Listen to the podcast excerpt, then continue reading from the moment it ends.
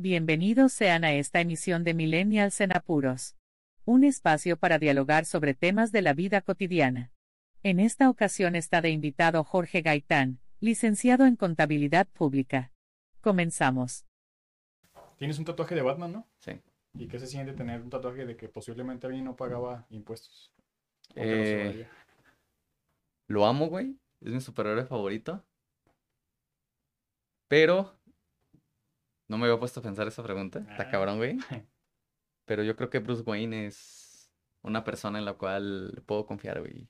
O sea, sí paga los impuestos y si no los pagaba, pues qué puto. Estaba viendo un video, güey, de una, un podcast donde hablan de cómics. Y justamente hablan de esto, güey, de cómo los ricos o la gente, la mayoría de empresas sí evaden muchos impuestos. Y es de donde realmente van a, a hacer el gasto público. Pero ya que estamos hablando de impuestos, ¿cómo defines el impuesto o para qué sirve el impuesto? Para el gasto público, güey. Para todo movimiento o acción que se ocupe en la República. Un ejemplo, el IEPS, el impuesto especial sobre productos, no me acuerdo qué fregados se- llama. Eh, una parte, hay IEPS, es en ciertos productos o comidas con alto contenido calórico. Sí. Y aparte, es con los productos que llegan a contaminar el medio ambiente. Es decir, la gasolina. Tiene cuatro tipos de IEPS Sí. los cigarros, este, también tienen muchísimo IEPS. Entonces, un ejemplo, la parte del, o sea, el deber ser debería de ser todo el IEPS que se pague por la gente que compra sabritas, coca, este, cualquier comida chatarra, debería de ir a sector salud. Todo el IEPS que se gasta en gasolina, güey, en los cigarros, debería ir al sector El este, medio ambiente, ¿no? ambiental, Ajá, exactamente. Pero cuando lo ves reflejado, güey, o sea, somos el país número dos, creo, en obesidad. Uno. Sí. O sea, ¿dónde ves campañas de prediabetes, güey? Una campaña de salud, cualquier cosa. O sea, no las ves. Y, y- o tal vez sí las ves, pero pues muy burdas, ¿no? O sea, demasiado desmesuradas. Yo lo veo así, sinceramente. ¿Desde cuándo surge el, el impuesto o qué noción hay en- históricamente en el impuesto? Los impuestos siempre han existido, güey, desde Roma.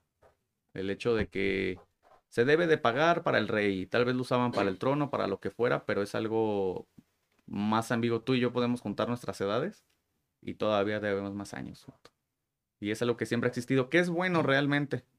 O sea, no lo veo mal el impuesto, pero sí es bien aplicado. Alemania es otro país que habla de eso, güey. Sí. O sea, fíjate el nivel que tiene, güey. Todas las incubaciones. De hecho, si mal no recuerdo, fíjate, está, está muy curioso eso. Si mal no recuerdo, creo que es Suiza, un país, Irlanda, no me acuerdo qué fregados. Hace cuatro años metieron un estímulo, como un subsidio, güey. Sí.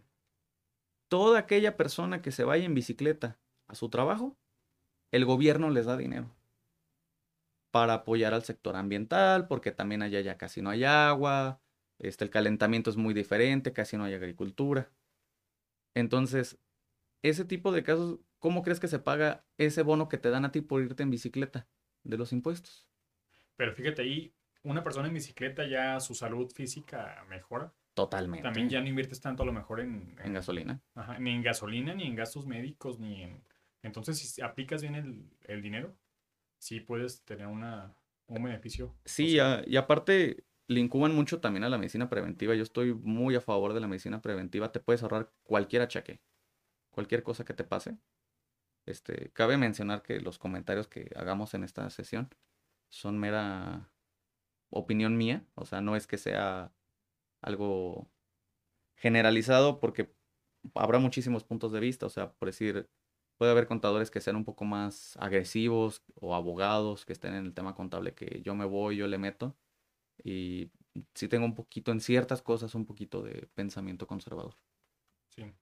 Pero entonces, regresando al tema, los impuestos no son malos, no deberían estar este, peleados con ellos, pero entendemos que el gobierno no los aplica bien, sinceramente.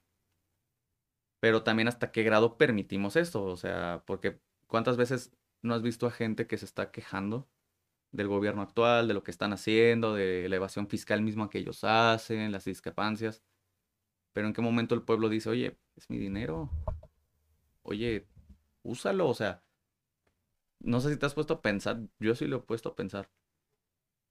Y lo hemos hablado con ciertos amigos. ¿Tenemos que llegar a un golpe de Estado para que los impuestos sean aplicados bien? tenemos que, o tenemos, imagínate, en un mundo que llegáramos a que la gente se harta y llegas a un narcoestado, como varias zonas de Colombia. ¿Estás dispuesto a que el narco gobierne totalmente? Ponle que hay zonas en México que sí, pero que está un poquito menos evidente ese, evidente ese asunto. Pero el hecho de que hasta qué grado vas a llegar para permitirlo. Simplemente te puedo dar un ejemplo, Cherán, güey. Cherán es uno de los municipios aquí en Michoacán que están regidos por usos y costumbres. Sí. No, está muy padre su cultura. Aparte de, de todo lo de cómo llevan, están protegidos por la Constitución. El artículo 2 constitucional dice, eh, las, los municipios y aquellas que se consideren como etnias se pueden regir por sus usos y costumbres, ellos los deciden, shalala, shalala, shalala. Ellos pagan sus propios impuestos ahí. Y si lo ves, está de lujo, no hay mucha, ni siquiera, te puedo decir que ni siquiera hay corrupción, no hay entrada de narcotráficos porque, narcotráfico, porque el pueblo se levantó y dijo, estoy harto, o sea, imagínate si eso se masificara, sí. México sería muy diferente. Creo que hay mucha gente que no entendemos cómo funcionan los impuestos, no, no tenemos la conciencia de lo que se puede hacer con los impuestos y por eso no exigimos el, el uso correcto de los impuestos. Justo ayer vi una película de caricaturas, la de bichos. Ajá. Entonces llegó un punto en el que me puse a pensar, dije, la gente cuando se da cuenta del potencial que tiene como comunidad, lo que puede llegar a ser, lo, lo, que hace su trabajo, este, le sacan un mayor provecho. Y yendo a esto veo pues en el impuesto de que mucha gente ignoramos lo que es el impuesto, por cómo se, cómo se contribuye y todo esto. Y así es fácil cuando tenemos ya el, el dato. Y te quiero preguntar principalmente cómo se puede definir el o cómo se clasifican los contribuyentes, porque sí hemos visto que a veces algunas personas los definen como una persona física, una persona moral, una persona física con actividad empresarial, pero a lo mejor en el uso práctico no entendemos cuál es la diferencia entre una y otra clasificación. ¿Cómo nos puede explicar? Mira, una persona física es cualquier persona viviente que esté dentro de la República. Eso es una persona física. Y una persona moral es un conjunto de personas físicas o personas morales. Ya, o sea, tú y yo nos juntamos y somos una persona moral. Tú y yo hacemos un conjunto de uno solo para tener una representación ante el fisco. En el caso de, o puede ser, tú tienes una empresa, yo tengo una empresa, y las dos se, se juntan para hacer una empresa. La persona física es yo como ente, yo como persona, ser respirante, que este, soy ante el SAT es como si fuera tu, por decir, el RFC es como si fuera tu CURP. O sea, tu CURP es tu entidad en la República. Tu, RFC, tu, tu RFC es tu entidad ante el fisco. Entonces, se podría definir en mis palabras que es yo reconocido ante Hacienda, en primera instancia. ¿Cómo se clasifican? Hay un montón de clasificaciones, pero por lo general existen los más comunes, personas físicas, que somos tú y yo. Sí. Personas físicas asalariadas, que es nuestro caso, que un patrón nos paga un salario. Personas físicas con actividad empresarial, que son aquellas personas que se dedican por lo general a la compra-venta, que no prestan un servicio, sino que es que hay un intercambio de producto. Personas físicas, este, servicios profesionales. Un ejemplo en tu caso, que tú eres este, psicólogo, tú tienes un servicio profesional, tienes una cédula para poder, hacer, para poder ejercer. Personas físicas con actividad de arrendamiento, aquellos que tienen un terreno, que tienen una casa, que tienen un edificio y lo rentan. Personas físicas que se dedican a la ganancia por intereses en inversiones. Eh, la otra persona física que es muy común es el RIF, el régimen de incorporación fiscal, que son aquellas personas que están dados de alta y que ganan menos de 2 millones que también es un tema que si quiere lo podemos tocar, cómo se puede entrar en el RIF, en qué momentos el deber ser de si entrar en el RIF, este, otros ingresos, shalala, hay un millón de cosas, pero creo que los más relevantes podría ser el arrendamiento, personas físicas conectadas empresariales y servicios profesionales, asalariados y el RIF. No sé si quisieras empezar con alguno en específico o ¿Cómo, tú lo, cómo lo ves tú? Mira, me late primero lo de las tarjetas de crédito. ¿Te parece? Empezamos con eso. Supongamos que una persona tiene una tarjeta de crédito. Esta persona trabaja en, no sé, en una farmacia Guadalajara, tiene su tarjeta de nómina y tiene una tarjeta de crédito. ¿Cuál crees que o cuál consideras tú que es el mejor uso de la tarjeta de crédito para no caer en, discrepancia? Fíjate que está muy interesante ese tema. Eh, en primera instancia, supongamos que esta persona lo vamos a llamar Juan Pérez. En este caso vamos a tocar mucho el nombre de Juan Pérez. Si hay algún Juan Pérez que nos está escuchando, pues lo siento. No eres tú, es un Juan Pérez imaginario. El caso es que Juan Pérez le pagan en esa farmacia 10 mil pesos. ¿Ok? Y le entra su nómina ya libres de impuestos. Gana 10 mil, le va bien. Es medio, sabe leer las letras feas de los doctores. Entonces, en este caso, Juan Pérez tiene una tarjeta departamental. Tiene un crédito, lo más común, Coppel, Electra. Suburbia. Suburbia, Liverpool.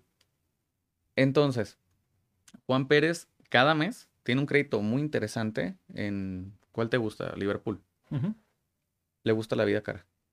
Entonces, Juan Pérez tiene un crédito interesante de 60 mil pesos, de los cuales ya gastó 50 mil porque quiso arreglar su casa, que se viera bien, ciertos muebles, ciertas cosas. Entonces, de los 10 mil pesos que le entran de nómina a Juan Pérez, él va al banco y lo saca. Y va a entrar a Liverpool cada día 15, que son sus cortes, y hace su pago de 5 mil pesos porque es lo que le está cayendo mensualmente. Eventualmente, si te cae una revisión del SAT, en ese sentido, te va a decir, ah, mira, Juan Pérez le entran 10 mil pesos en su nómina y le quitan sus impuestos, paga sus respectivos impuestos. También ahorita podemos entrar un poquito en tema de cómo funcionan los impuestos que nos hacen a nosotros como personas físicas. Entonces, va y paga a Liverpool y dice el, el SAT, el fisco. A ver, le, le entraron 10 mil y pagaron impuestos, pero también tiene una tarjeta departamental en Liverpool por 5 mil pesos. Y sabes qué? Tiene un pequeño crédito de un refrigerador que sacó en Electra y paga mil pesos al mes. Y todos los paga en efectivo. Entonces, ¿qué pasa ahí?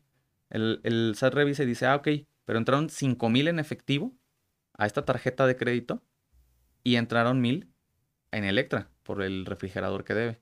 Entonces Juan Pérez no ganó en el mes 10 mil pesos, ganó 16 mil pesos. Sí. Entonces me debe impuestos sobre los 16 mil, se calcula conforme una tarifa entonces te hacen una reestructura y te dicen, ah, ok, me debes esto.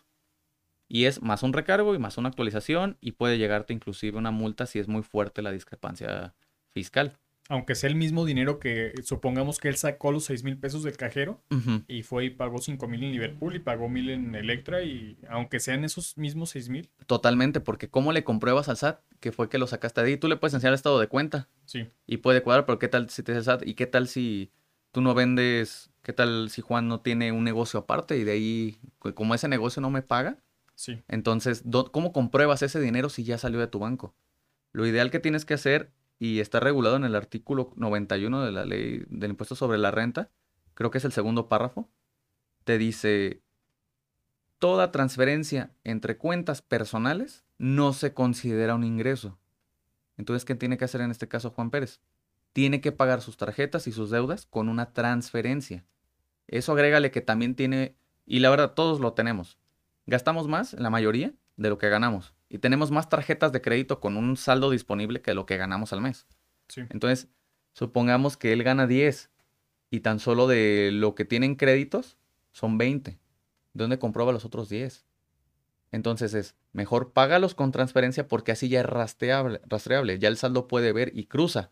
Ah, pasó de una cuenta a otra. te digo, el 91 te dice, no se considera un ingreso toda transferencia que sea entre cuentas bancarias. Entonces, de hoy en adelante, ¿qué tienes que hacer Juan Pérez? Pagar todas sus tarjetas con una transferencia, de donde te entra la nómina, donde te entra el ingreso fiscal. El ingreso fiscal es aquel dinero que entra en, en alguna cuenta bancaria y que ya pagó impuestos. De hecho, muy malamente y muy chiquito, caes muy poquito en lo que es materia de antilavado. Porque el lavado de dinero, muchos creemos que es todo aquel dinero que viene de la procedencia ilícita, venta de drogas. No es el caso. Lavar dinero es pasar el dinero por un proceso para que llegue a tu banco y no pague impuestos. Eso es lavar dinero. Y de hecho existen actividades vulnerables. En otro tema, en otro día, si quieres, lo tocamos. Hay un sinfín. Entonces, en ese caso, es la, la, mejor forma es siempre paga todas tus tarjetas con una transferencia. Inclusive, ¿cuánta gente no tiene plan? Telcel, Movistar, Sí. AT&T, los que quieras. Si tú vas y pagas, como es una línea de crédito, Sí. si tú pagas tu plan con, en efectivo, es un ingreso para ti. Tienes que hacerlo también esos pagos con una transferencia desde la. Por eso, casi todas las tiendas departamentales, todos los bancos, todos los que te dan crédito, por la mayoría, la mayoría tienen una aplicación Ajá. en la cual puedes hacer el pago. Por ejemplo, me surge una duda. Cuando tú compras algo, está muy de moda comprar a meses sin intereses. ¿Cómo te calculan el impuesto? ¿Conforme al gasto de la compra como tal, total? ¿O lo que pagas mes con mes? Lo que pagas mes con mes. Porque Sí. las revisiones del SAT son, no son generalizadas. Un ejemplo, te puede revisar el SAT enero. Entonces, el dinero que te entró en enero es lo que te van a revisar. Sí. pero también te puede llegar te que te revisan todo el año, de enero a diciembre. Entonces ahí, mes con mes, se hace un corte, se aplica la tarifa del artículo 96, que es la tarifa mensual. Las personas físicas pagan impuestos conforme tarifa, las personas morales conforme tasa. Ajá. Las morales pagan el 30% del impuesto. Las físicas pagamos conforme una tarifa que puede llegar hasta el 35%. La persona física paga más impuestos en proporción. Creo que pasa, si pasas de ingresos de un millón, pagas el 35% de impuesto. Sí. Entonces, un ejemplo, por poner un ejemplo porque no me sé la, la, la tabla. A Juan, le- de los 10 mil que ya le caen libres, brutos, que es antes de impuestos, ponle que son 12 mil pesos. Le quitan el 15%, 20% de impuesto, por poner una cantidad. Entonces, ¿cómo te hace la reestructuración el SAT? Ah, ok, sumamos todo. Entonces, ahora en, e- en este caso que te pone Juan Pérez son 16 mil pesos. Los si tú ganas 12 mil pesos, estás en el 20%. Sí. Serían 18 mil. En este caso, gana, este, le hace la tipificación de ingresos el SAT de 18 mil pesos. Se revisa en la, en la tarifa después del cálculo. Por un ejemplo, que los impuestos fueron del 25%, por ponerte una cantidad. Entonces dicen, ah, ok, te voy a calcular los impuestos sobre 18 mil y a los 18 mil quítale el 25%. O sea, no se van ni siquiera por la parte diferencial que está por pagar, no. Se van a un todo y reestructura. Y obviamente, si te dicen, son 4 mil pesos de impuestos, pero ya me habías pagado 2 mil, pues págame 2 mil de diferencia. Sí. Pero es así como lo manejo. O sea, sí, a fin de cuentas, sí se corta la parte que ya pagaste, pero con otro cálculo. O sea, no se van sobre la parte diferencial porque tal vez los 6 mil pesos caen en un 10% de impuesto. Entonces, ¿qué le conviene al SAT? ¿Quitarte 600 pesos o quitarte 2 mil por la reestructuración? Sí. No, pues ya con, con la estructuración. Entonces, es, es muy común que a lo mejor una persona no gaste en todo el año en ninguna compra, pero llegue el buen fin y te endrogas para todo el año porque a lo mejor lo compras a meses sin intereses. Por eso mi duda. Y aquí me surge otra duda. ¿Qué pasa, por ejemplo, con la gente que compra en efectivo? ¿Saben que compraste algo? Por ejemplo, tú ahorras, no sé, en lo de tu nómina unos 50 mil pesos y compras en una misma tienda departamental, pero en efectivo. Depende de la compra y cómo hagas la compra. Porque un ejemplo, si tú vas y compras una tele de 50 mil pesos, pides tu ticket y no pides factura, ¿no? ¿Cómo van a saber? Porque en el caso de Liverpool, si tú no pides la factura, ellos hacen la, una factura en público en general. Ponen un RFC genérico, que es el que existe para la gente que no pide factura, y así quedó. Pero supongamos que tú vas y tienes tu tarjeta de departamental, haces la compra, la compra y dices, ah, fíjate que tengo 45 y cuesta 50 y la siguiente quincena me- con los 5 que me hacen falta lo pago y pones tu tarjeta departamental. Entonces, ni siquiera la sacas a meses, simplemente el mes de Sí. plazo normal. Sí. Entonces, ahí ya es cuando te van a decir, como pu- tú fuiste a pagar los 50 en efectivo, es cuando ya te dicen, ah, oye, te entraron 50 mil. ¿Qué onda? Me los debes, me debes impuestos de eso. Porque la verdad, no lo practica actualmente el fisco, pero si quisiera, hace una cortadera de cabezas a todos. Realmente, es del, del- del tema que tocábamos. Hay que cuidar cómo metes el dinero, porque todo se puede, el, el 90-91 te dice lo que es un ingreso para la persona física. Ahí empieza el título cuarto, que son personas físicas, y de ahí se van, creo que hasta el 160, 180, no recuerdo bien. Se van de pura persona física y luego todo lo que pasa. Entonces, qué mejor forma de, si vas a hacer una compra fuerte, no pidas factura, no uses ninguna tarjeta, no uses nada, que quede una evidencia. a tu nombre, pero a veces sí es bueno tener la factura porque cuántas veces, no sé, pasa algo, pasa un siniestro, pasa cualquier cosa, te roban algo, tu carro y no pides la factura, aunque están obligados a hacerte la factura, ahí sí, este, y no la tienes, ¿cómo haces exigible o cómo dices que ese bien es tuyo si no tienes la factura? O sea, también hasta por cuidado propio sería bueno pedir la factura de todo activo que compremos. Y siguiendo esa línea del dinero electrónico, cuando hay transferencias de una persona a otra mm, en OXO, en ese tipo de transferencias, ¿cómo perjudica a la persona que transfiere y la persona que recibe? Fíjate que está curioso ese tema porque creo que nada más te piden ahorita la CURP. Si te pidieran el RFC, sí estarías en foco del SAT.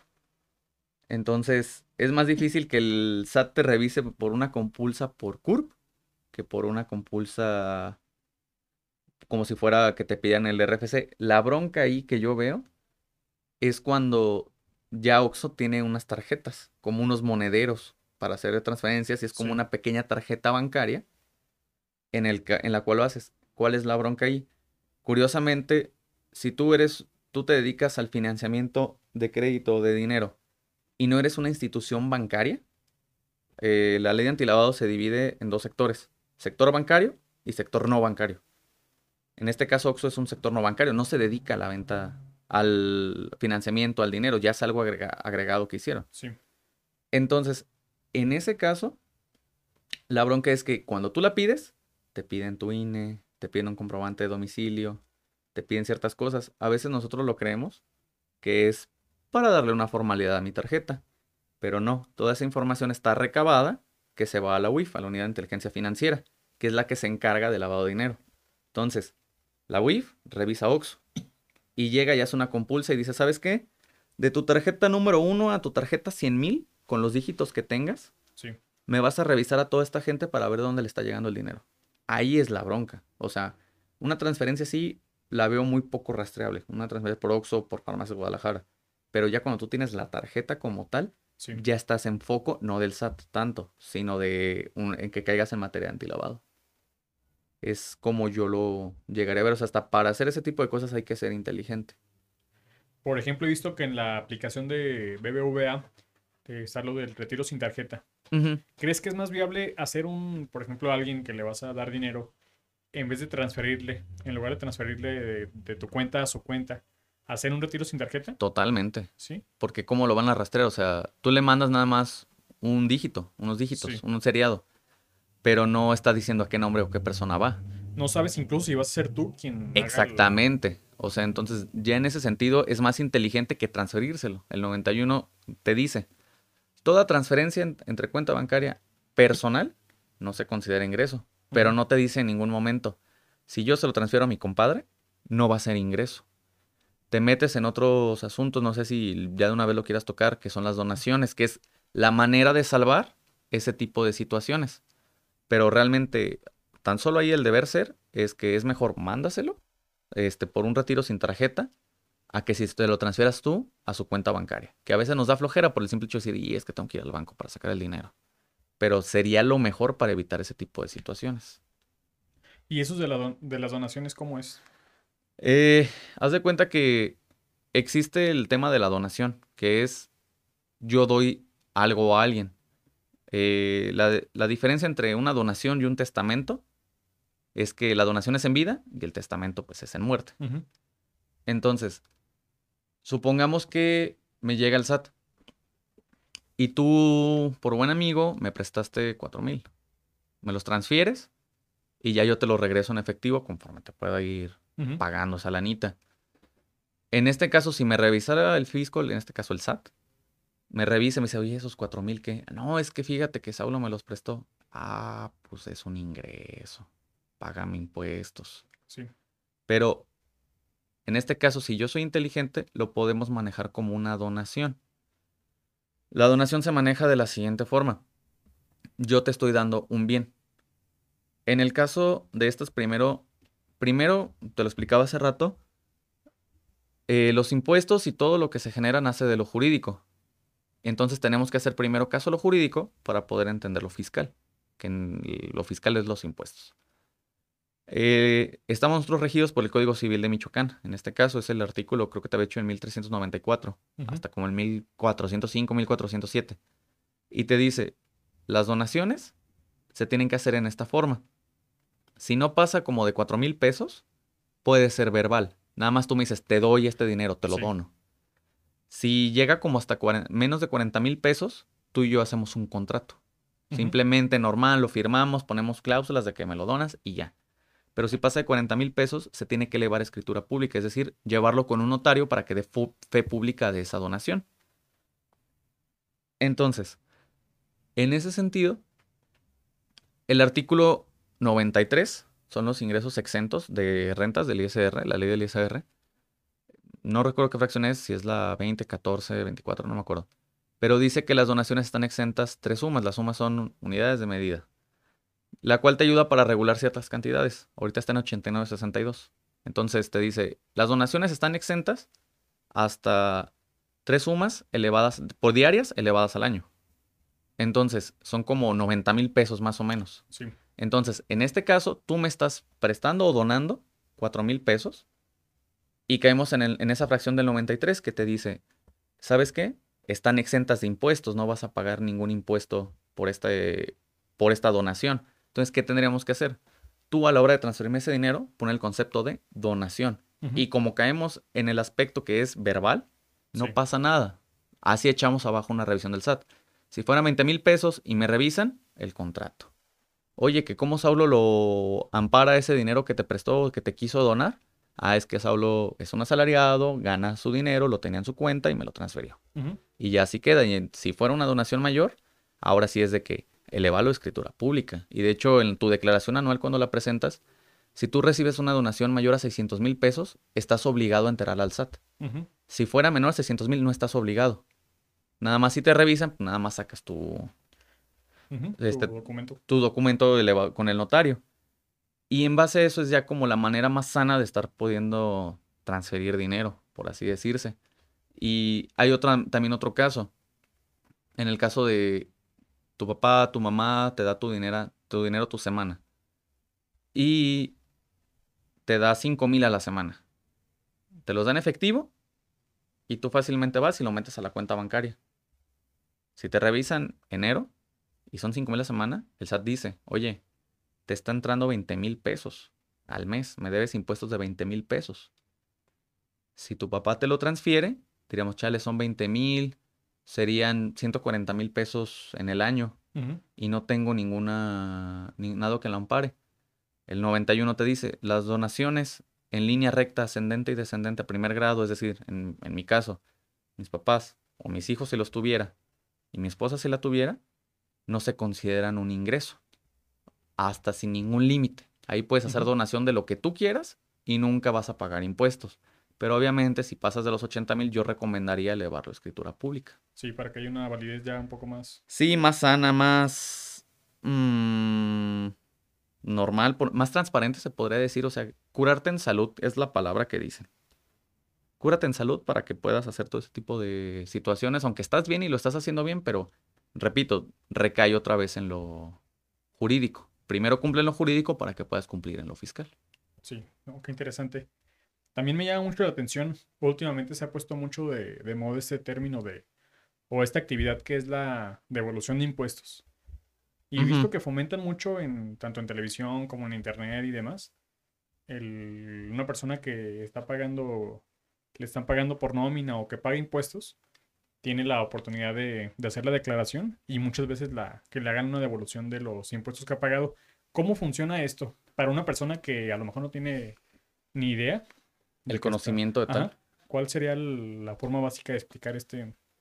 Mm, un asalariado recibe cada quincena sus pagos y le hacen un recibo de nómina al respecto, en el cual dicen, ganó 5 mil pesos y le quitaron impuestos y le quedaron 4 mil pesos. Entonces, actualmente, ¿cómo funciona? Cuando se viene tu declaración anual, las personas físicas están obligadas a presentarlas hasta el 30 de abril, en el cual Tú te metes al portal, revisas tus nóminas y ahí mismo te aparece toda la compilación de todos los ingresos que recibiste por sueldos. de todo el ejercicio, de todo el año. Un ejemplo en este caso, 2020, que fue el pasado, ¿no? De enero a diciembre del 2020. Entonces, entras la- ahí al portal, le das en la declaración anual, revisas todo lo que tiene que, todas tus nóminas que estén bien timbradas Sí. y te dice, ah, ok, en el año ganaste 100 mil pesos y te quitaron 20 mil pesos de impuestos, por poner una cantidad. Después de ahí se viene un apartado que se llama deducciones personales, que están en el artículo 151 de la ley del ISR, que te di- que en el cual te dice qué gastos puedes meter para tú poder hacerlas, este, bajar el impuesto, por así decirse. Un ejemplo son el pago de colegiaturas de tus hijos, obviamente facturados hasta nivel preparatoria o técnico. O propios, si hay mucha gente que tal vez no tenga un estudio medio y decide meterse. Sí. Este, el pago de las micas de los lentes, gastos funerarios que nadie los quiere, pero pues es una deducción personal. Aportaciones voluntarias a la FORE, gastos médicos siempre que los pagues con algún método bancario. mm, transporte escolar, ya ves que ya hay ciertos camioncitos que los están llevando. También entra Infonavit, ¿no? Creo. Sí, e- es la, la- a tu crédito Infonavit, exactamente. O sea, si tú sacas tu casa, los intereses son Sí. deducibles. Entonces, supongamos que tú tuviste 10 mil pesos de deducciones personales en ese ejercicio. Entonces te dicen, regresando un poquito, 100 mil y te quitaron 20 mil. 100 mil son tus ingresos acumulados en el ejercicio. Y te quitaron 20 mil pesos de impuestos. Te pasas a la parte de deducciones personales y fueron 10 mil pesos. Te pasas a la parte de la determinación y te dice, ah, mira, tuviste 100 mil pesos de ingresos, pero tuviste deducciones personales de 10 mil pesos. Entonces tus ingresos acumulables son 90 mil. No es lo mismo pagar impuestos sobre 100 mil con la tarifa del 152 Ujú. Que pagar ingresos sobre 90 mil. Y te calcula y te dice, ah, ok, tuvieron que haber sido de impuestos para ti 18 mil. Pero ya tu patrón te quitó, te retuvo en su carácter retenedor, te retuvo 20 mil pesos. Entonces te retuvieron 2 mil pesos de más gracias a tus deducciones personales. Entonces le das, ¿qué quieres hacer con ese dinero? ¿Compensarlo? O en una devolución. Compensarlo es en un siguiente año, hasta cinco años después, este es el artículo 23 del Código Fiscal. Dice que puedes usar un impuesto a favor cinco años posteriores. Es decir, si en 2020 te da a favor y guardas esos 2000 y en el siguiente año tienes más ingresos y te da a pagar, usas esos 2000 Ajá. para, pagar, para no pagarlos. O sea, va a cuenta de. O puedes pedir la devolución, que simplemente pones tu tarjeta y el SAT te, lo de- te devuelve esa lanita. Pero supongamos que no metiste ninguna deducción personal. Simplemente tu sueldo. Ahí hay de dos. Tres situaciones. Tus ingresos y la tarifa del 152. No, no tuviste deducciones personales y te vas a la determinación. Te hace el cálculo anual, el mismo sistema de, de los impuestos y te retuvieron 20 mil pesos. Pueden pasar tres cosas. A, te retuvo bien tu patrón el dinero. No pasa nada, simplemente me la presentas y no me pagas nada. Pero puede ser que y te retuvo de menos tu patrón en todo el ejercicio. Entonces, al retenerte de menos, tú le debes dinero al SAT, Sí. el diferencial. O te retuvieron de más, te devuelven ese dinero. ¿Y qué pasa, por ejemplo, si te sale negativo? Te sale a pagar. Tu deber ser es que estás obligado a pagar esa, ese, ese diferencial. Pero en el artículo 98, que son las obligaciones de los trabajadores, dice que no estás obligado a no, a no presentar la declaración anual si no pasaste de 400 mil pesos ganados por, en el año como asalariado.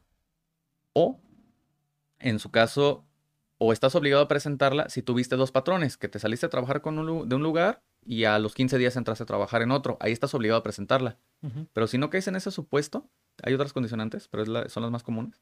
Si no caes en ese supuesto, no estás obligado a presentarla. Entonces tú puedes decir, pues no la presento. Porque primero la consultas a ver si. Sí, para ver si te va a pagar. O sea, malamente, pero puedes hacer eso, ¿eh? Sinceramente. Pero nada más un ejemplo. También hay casos en los que tú debes a la tarjeta de crédito. Y a veces existe la llamada que te dice el banco, ¿sabes qué? Me debes 10, pero ahorita me págame 2 y ya. Quedamos tablas. Te hacen una condonación del crédito. Ujú. Entonces, dices, ah, todo dar. Ya me ahorré 8 mil pesos. Pero ¿qué crees? Se considera también ingreso todo descuento que te hagan en una deuda. Entonces, tú tendrías que enterar esos 8 mil y pagar impuestos sobre esos 8 mil. Sale pues, de todos modos pagas. De todos modos pagas no, no los 8 mil, pero pues sí una cantidad que te puede hacer hasta brincar en la tarifa y que te dé un impuesto un poquito más agresivo. Por ejemplo, si alguien tiene, si Juan Pérez tiene eh, dos vehículos y acaba de comprar una camioneta y, y para comprarla va a vender uno de los dos vehículos, ¿cuál es la mejor manera para hacer la, la venta de vehículos sin que salga tan perjudicado? Está pesado, ¿eh? O sea, sí está un poquito pesado en ese asunto. Te explico el deber ser y ya luego te explico cómo se hace comúnmente en lo coloquial, ¿no? El deber ser es que, un ejemplo, Juan Pérez tiene un Honda Civic de un valor de 400 mil y lo quiere vender en 300. Lo compró hace dos años. Entonces, hay que cuidar varios aspectos. Si él es asalariado, no está, en primera instancia, no está obligado a dar el precio masiva. Aunque todo precio tiene que ser con IVA incluido. sí, Nada más para un ejemplo, en este caso, los 300 más su IVA correspondiente. Entonces, que serán, creo que 54 mil pesos de IVA. No está obligado, porque la enajenación de... Todas las enajenaciones, en este caso de como activos, están exentas de IVA, siempre y cuando no seas una empresa. Y el 16 del código te dice que es una empresa, que básicamente dice si te dedicas a lo agrícola, silvícola, a la enajenación de bienes, a la enajenación de... Un ejemplo, tú te dedicas a vender celulares, no te dedicas a ese tipo de cosas, está exento de IVA. Como él es asalariado, no desglosaría IVA. El deber ser es que lo factura sin IVA y pues pagar impuestos de esa venta. Tal vez meter mucha deducción personal para que no le, no le peguen el ISR. Y también ahí tendría que cuidar algo, porque supongamos que lo factura, pero lo vende en efectivo. Le ponen la factura, método de pago, forma de pago efectivo. ajá, Se le ocurre facturarlo y le ponen efectivo. Si lo revisan, ahí cae en método en forma de antilavado. El artículo 32 de la ley de antilavado, la PRP, te dice, ¿sabes qué? Toda venta de vehículos, específicamente te habla de un vehículo, no puede ser aceptada en efectivo como hasta 230 mil, 240 mil pesos. Son como 3 mil 104 o más, algo así, no me acuerdo la cantidad. Entonces, si lo revisan, no solo cae en, oye, no pago impuestos, ponle que pagó sus impuestos debidamente por la venta del carro, sí, pero como no, como lo aceptó en efectivo, cae en, la- en lavado de dinero. Entonces, revisan a Juan Pérez y también revisan a la persona que lo compró para ver de dónde consiguió también el dinero esta persona. Entonces, ¿cuál es el deber ser? Vende tu carro, factúralo y que te lo paguen con un cheque, que te lo paguen con una transferencia con algún método bancario para que el, el chiste es que el dinero esté totalmente legal. Pero ¿qué pasa si Juan Pérez tuviera una empresa, una ferretería y está como actividad empresarial? Tendría que desglosar la IVA por la regulación del Obligatoriamente. 16, exactamente. Entonces, ¿pero qué pasa en la vida real y malamente? Nada más te endosan la factura.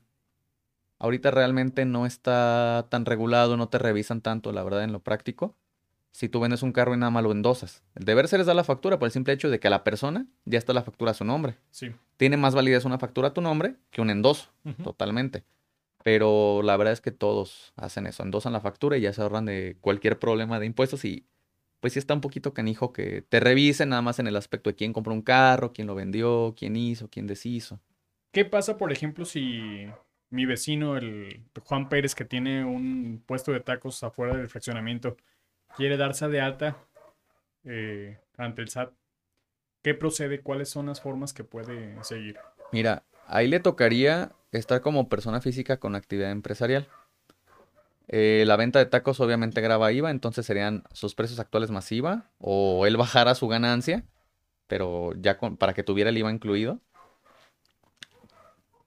Y tendrá que pagar el ISR y si pasa de ingresos facturados de más de un millón, lo pagaría el 35% de impuesto de ISR, ya serían dos impuestos. Y todavía te meterías a ver si cae en JEPS por alto contenido calórico, pero no quiero tocar ese tema. Es muy complejo el JEPS. Nada más te dice todo artículo que pase, creo que son de los 275 kilocalorías por cada 100 gramos se considera de alto contenido calórico. Entonces, pues todavía Jeps, pero pues no entremos en ese tema. Nada más supongamos que ISR iba. O que vende tacos veganos y... Y ya se, se ahorra esa, lana, esa, ese impuesto. Este, y se da de alta, pero la verdad le saldría muy caro. Obviamente mete las deducciones y pues tal vez podría ser menos impuesto a pagar. Pero en el caso de él existe el RIF, que es el régimen de incorporación fiscal. Antes se conocía como el régimen de pequeños contribuyentes o REPECO, en el cual te dice actualmente, es el artículo 111 al 113 Ujú. de la ley del ISR. En el 111 te dice, toda persona física que tenga, desarrolle una actividad que no se ocupe un título profesional puede estar en este régimen. ¿Y qué facilidades tiene? Si no pasa de 2 millones de ingresos facturados en el año, eh, el primer año no paga impuestos, el segundo año solo el 10%, el tercer año el 20% y así hasta llegar al 100% en 10 años. Es una manera, es un estímulo en el cual te dicen, bajo los impuestos para que tu contribuyente te enseñes a pagarlos y pasando 10 años ya te brincas a la actividad empresarial. Ya no puedes volver a estar en el RIF, nada más te pone unas condicionantes, que no seas socio de alguna empresa o ese tipo de cosas. ¿Y por qué le convendría a un taquero darse de alta en el SAT? Supongamos que el señor Juan Pérez, tu vecino que vende tacos, quiere, vende en un carrito los taquitos. Y sabes qué? Encontró un localito aquí en una casa, un local aquí dentro del fraccionamiento, el cual lo quiere hacer crecer y ocupa un préstamo. Y sabes qué? Va a una caja, una caja popular, caja Valladolid, la que tú quieras.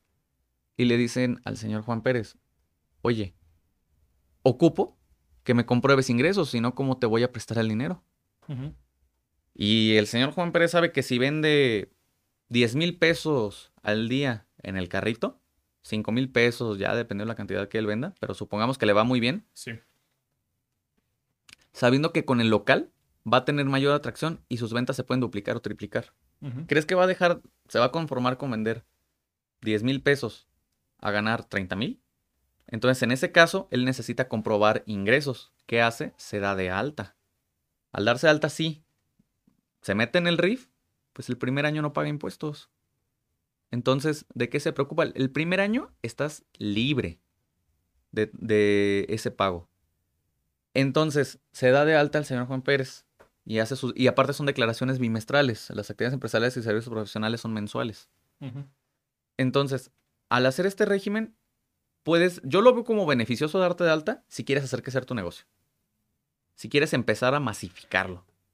Ajá. Porque qué tal si de aquí y le está yendo muy bien, pone una sucursal en otro lado y va franquiciando, va siendo más grande.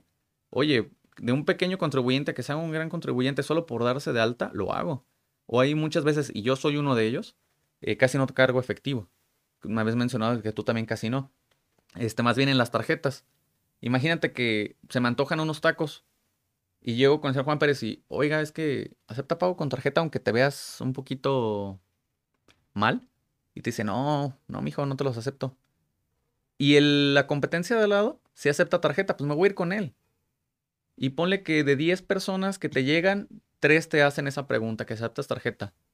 De tener una venta de 7 personas a tener una venta con 10 personas, pues mil veces lo haces. Prefiero pagar esa pequeña cantidad de impuestos Sí. A que no lo pague. Aparte, yo voy a mis tacos, no voy a querer factura de mis tacos.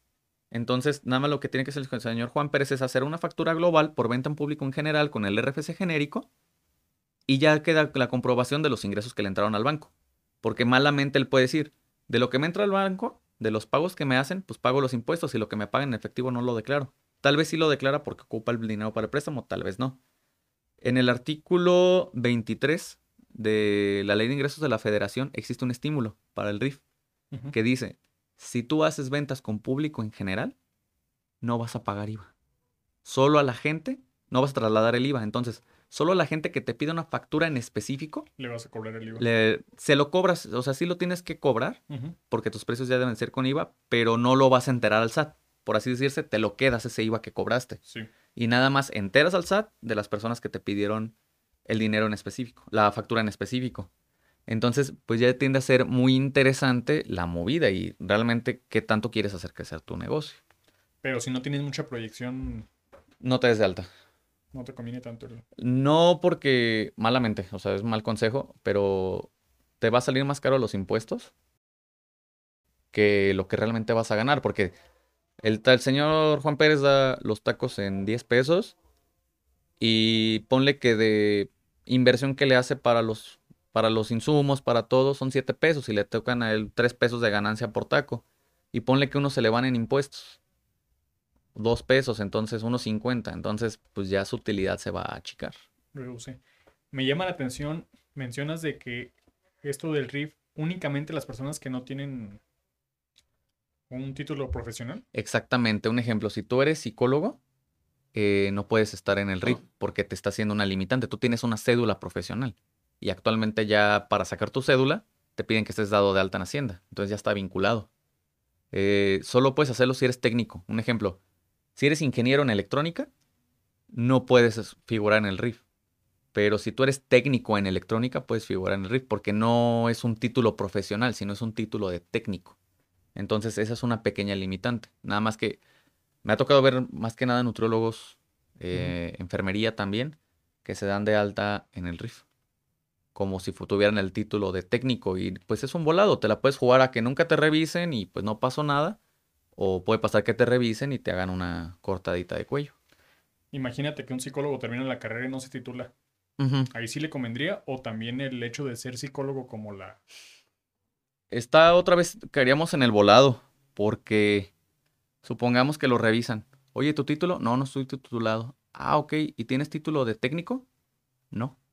Entonces, ¿cómo ejerces como psicólogo? Ya te metes en otros aspectos que te pueden perjudicar, porque es- tú y yo estamos de acuerdo que no puedes dar consultas sin un título. O sea, te la puedes jugar y hacerlo con tus vecinos. Pero si ya lo estás haciendo en forma, sí ya caes en un problemón por estar dando consultas sin un título profesional, porque ya lleva a una responsabilidad en salud. Sí. Entonces en este caso te convendría meterte como un coach de vida. Casi, Consigues- casi. Consigues un... Un diplomado. curso, Ajá, un diplomado. En, coach, en coaching y la vendes como si fuera coaching, pero realmente psicología. Sí, estoy de acuerdo. Que moralmente realmente no, No es ético. no me parece tan, tan profesional porque a fin de cuentas tienes la preparación. Sí. ¿Algo más que quisieras agregar? Está muy interesante. ¿eh? Sí, la verdad es que está muy interesante esta, este- estos temas. Ya luego, si me invitas con gusto, seguimos tocando otros temas.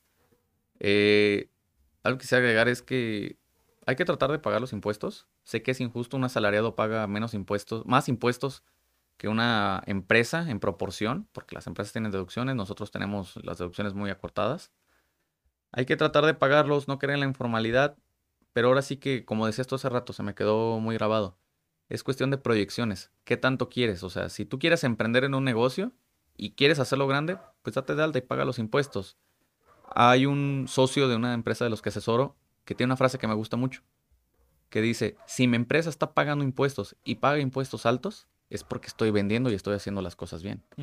Entonces, si es ese caso, eh, la verdad es que sí, date de alta. Si quieres permanecer en la informalidad, pues hazlo, solo evita que entre el dinero en tu banco, porque ahí sí puede haber una cacería de brujas. Y más que nada, a veces se nos hace fácil bu- buscar un tutorial en YouTube y ponle que es muy acertado. Pero la verdad es que no hay nada como apoyarte con un contador.